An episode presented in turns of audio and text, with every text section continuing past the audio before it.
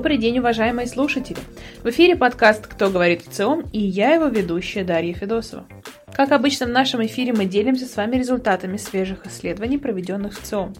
В сегодняшнем выпуске поговорим о благотворительности России, представим данные в ЦИОМ, посвященные памяти Михаила Горбачева, а также обсудим критерии выбора одежды россиянами в новых рыночных реалиях – Присаживайтесь поудобнее, как всегда, будет интересно и познавательно. Ну что ж, поехали! 30 августа скончался первый и последний президент СССР Михаил Сергеевич Горбачев, политик, изменивший ход мировой истории. За рубежом ему готовы петь дифирамбы, в то время как отношение сограждан остается противоречивым и неоднозначным. Согласно данным в ЦИОМ, последних прижизненных опросов большинство россиян испытывают к Михаилу Горбачеву скорее неприязнь – 74%, которая особенно характерно проявляется с возрастом. С симпатией к первому и последнему президенту СССР относятся 13% россиян. Половина наших сограждан считают, что деятельность Горбачева принесла нашей стране больше вреда, чем пользы. 31% уверены, что поровну и пользы, и вреда. Несмотря на преобладающие негативные оценки действий Михаила Сергеевича, со временем его репутация немного улучшилась. Среди позитивных преобразований, оставшихся после его пребывания на посту президента, россияне отмечают гласность и свободу слова, начало перестройки и развитие международных отношений. Что же думают эксперты? Данные прокомментировал Армен Гаспарян, журналист и радиоведущий, политолог, общественный деятель. Ну, результаты социологии в ЦИОМ более чем закономерные. Какой бы Михаил Сергеевич э, не был при жизни, но те, кто застали 91 год, те, кто помнит, э, как это все происходило, конечно, будут ну, относиться максимально критично к личности первого и последнего президента э, Советского Союза, генерального секретаря ЦК КПСС. И э, те прошедшие 30 лет э, с того момента никоим образом не поменяют э, настроение людей. Я, в принципе, готов согласиться, что через 100 лет отношение будет другое. Ну вот э, яркий очень пример э, после февральской революции, после начала гражданской войны, очень многие яростно ненавидели Родзянко называя его главным виновником всех произошедших событий. Но прошло сто лет. Кто сегодня помнит Родзянко? Кто вообще что-то может сказать э, по этому поводу? И вполне может быть, что э, у Михаила Сергеевича будет э, такая же историческая судьба. Другой вопрос, что, конечно, многие ожидали от него хотя бы там 20 лет назад, там 15 лет назад – более глубокого осмысления тех процессов, которые происходили. Почему рухнула страна? Почему так безалаберно во многом проводилась э, внешняя политика и внутренняя в том числе. Но, к огромному сожалению, не дождались.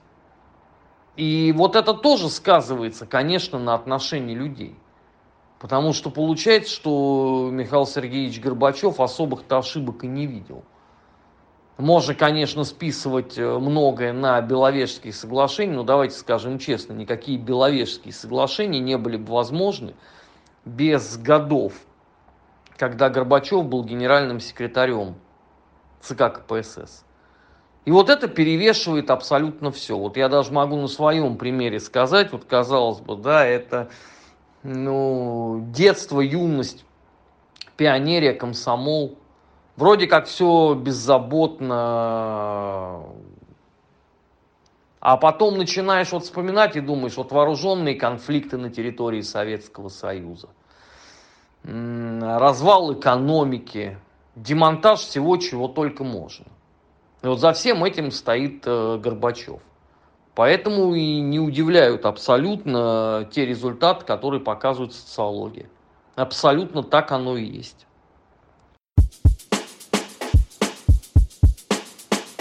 Давайте обсудим важную тему – благотворительность в России. В начале сентября в ЦИОМ совместно с фондом «Обнаженные сердца» представил данные пробонные исследования, посвященного данной теме. В большинстве своем россияне предпочитают помогать тем, кого знают лично. Более половины наших сограждан сообщили, что за последние год-полтора они на безвозмездной основе передавали вещи, товары своим родственникам, друзьям и знакомым. Благотворительным фондам такую помощь оказывали значительно реже – 53% против 32%. Помогали своему окружению финансово за последнее время также 53% россиян. Каждый пятый переводил деньги в благотворительную организацию. Примерно столько же, 21%, оказывали адресную помощь нуждающимся, перечисляли деньги непосредственно им. Каждому второму доводилось оказывать различного рода услуги своим близким на безвозмездной основе – 52%. Делали подобные для фондов 9% россиян. Таким образом, помощь своему окружению в финансовой форме, в натуральной форме или в виде услуг в общей сложности оказывали 79% россиян. Если же говорить о незнакомых людях, то помощь оказывали 52% россиян. За последний год-полтора треть наших сограждан оказывали финансовую помощь незнакомым людям – 33%. В группе тех, кто за последний год жертвовал деньги незнакомым людям, эта практика носила преимущественно единовременный характер. Самое крупное пожертвование за последний год они совершали наличными непосредственно получателю. В среднем чуть больше тысячи рублей. Если говорить о мотивах, то желание почувствовать возможность влиять на ситуацию – это основной мотив совершения пожертвований. 57% в группе тех, кто жертвовал деньги незнакомым людям. 38% респондентов ответили, что хотят помочь конкретному человеку или организации. Каждый пятый, 21%, хочет чувствовать, что может что-то изменить. 13% решить общественную проблему. Данное исследование прокомментировала Ася Залогина, президент фонда «Обнаженные сердца». Сегодня, как мне кажется, мы поднимаем тему особенно важную не только для нашего фонда, но и для всего сектора благотворительности – как, сколько и почему люди готовы помогать. До недавнего времени фонд «Обнаженные сердца» собирал средства в основном с помощью фандрейзинговых мероприятий, корпоративных партнерств с различными брендами, в том числе и теми, кому пришлось приостановить свою работу. А сейчас мы направляем усилия на развитие микрофандрейзинга. И если говорить о результатах опроса, то 23% людей, готовых поддержать детей с особенностями развития, это хорошая цифра. Четыре года назад, когда мы проводили внутренние исследования, только 16% опрошенных готовы были поддержать особенно детей. При этом я хочу отметить, что только 3% готовы помочь взрослым с особенностями развития. Это неудивительно, так как взрослые в целом меньше, взрослым в целом меньше готовы помогать. Однако особенности развития – это то, с чем человек живет всю жизнь – и помощь людям с аутизмом или синдромом Дауна нужна всегда, просто она разная. Для раннего возраста это раннее вмешательство, дальше подготовка к школе, сопровождение в школе, поддержка во время обучения и подготовка к трудоустройству, а для многих и сопровождение на рабочем месте – Согласно исследованию ВЦИОМ, большинство людей делают единоразовые пожертвования, и почти половина опрошенных видит проблему в нехватке средств. Но очень хочется подчеркнуть важность регулярных пожертвований пропорциональных доходу. 50, 70, 100 рублей в месяц – это значимая поддержка для любой организации. Именно такие постоянные платежи позволяют фонду планировать свои траты. Также данное исследование прокомментировал Артем Метелев, депутат Государственной Думы Российской Федерации. Число тех, кто жертвует деньги или товары другим в нашей стране стабильно растет. По данным ВЦОМ, таких в стране 52%, что достаточно много. То есть каждый второй участвует в благотворительных проектах в той или иной степени. И это здорово. На рост вовлеченности влияет расширение социальной рекламы на улицах и в интернете, профессионализация сектора и качественные рекламные кампании, увеличение количества фондов в стране и их благотворительных программ в целом. В то же время остается высокий уровень недоверия к благотворительным организациям. Среди молодежи доверяет фондам 40% против 30% в целом. А если есть опыт получения помощи от волонтеров или НКО, то доверие тоже ожидаемо выше. Чтобы этого доверия было больше, нужно помогать фондам участвовать в системных инициативах на уровне страны, а также развивать практики открытости и предоставления отчетов. Уверен, что увлеченности будет еще больше с развитием нашего сервиса. Добро взаимно.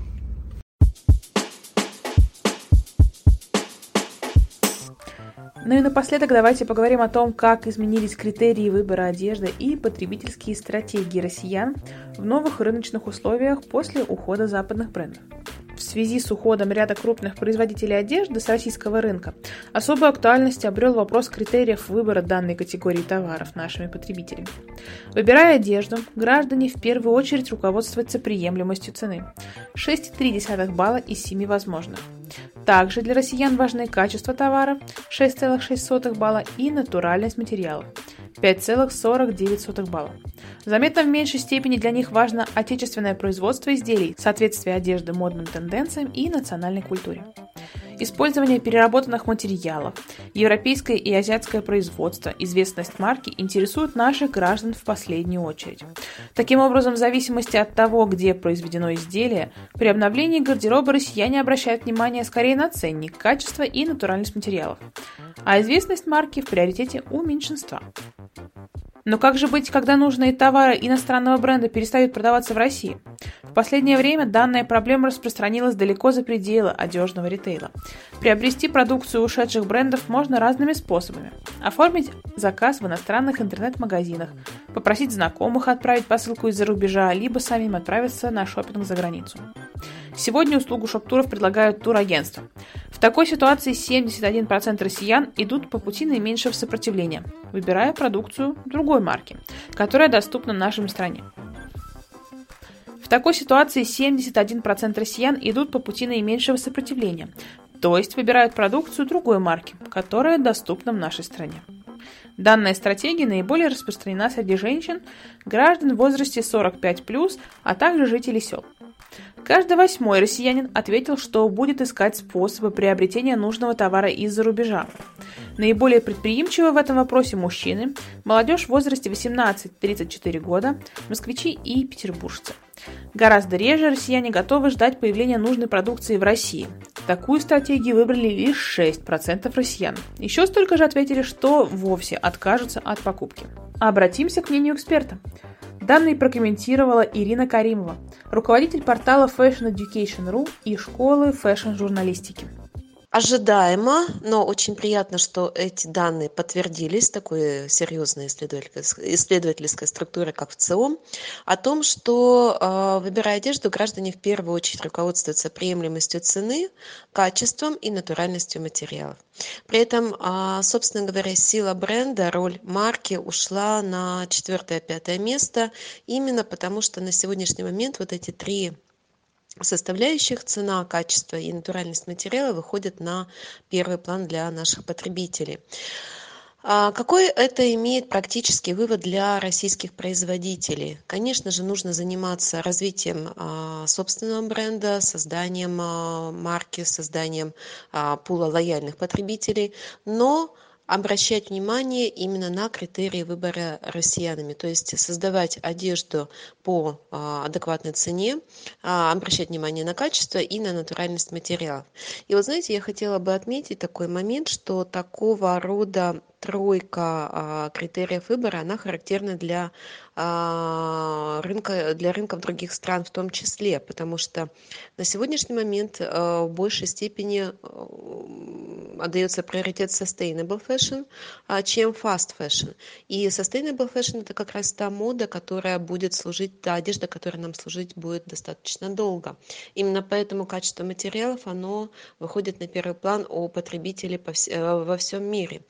А, поэтому сейчас потребитель более искушен, потребитель будет выбирать одежду исходя из того что а, он её хочет носить дольше он не хочет её менять каждый сезон как это было раньше да с fast fashion. И поэтому на именно на это я бы советовала обратить внимание. Что ещё интересно то что а, наши потребители готовы переключаться на одежду российских производителей. То есть очень малый показатель э, очень малый процент э, покупателей сказал что они будут ждать э, ушедшую из россии марки марку сколь угодно долго. То есть таких практически не оказалось. Люди готовы переключаться на ту одежду которая есть на рынке. И поэтому у российских производителей здесь я считаю очень большое поле деятельности и очень большие перспективы Напоминаем, что познакомиться с подробными результатами исследований вы можете на сайте вциом.ру и на страницах в наших социальных сетях. Все выпуски подкаста «Кто говорит в ЦИОМ» доступны на всех крупных платформах от Яндекс Музыки до Apple и Google. Слушайте, подписывайтесь и рекомендуйте нас друзьям. С вами был подкаст «Кто говорит в ЦИОМ» и его ведущая Дарья Федосова. Встретимся через неделю. Пока!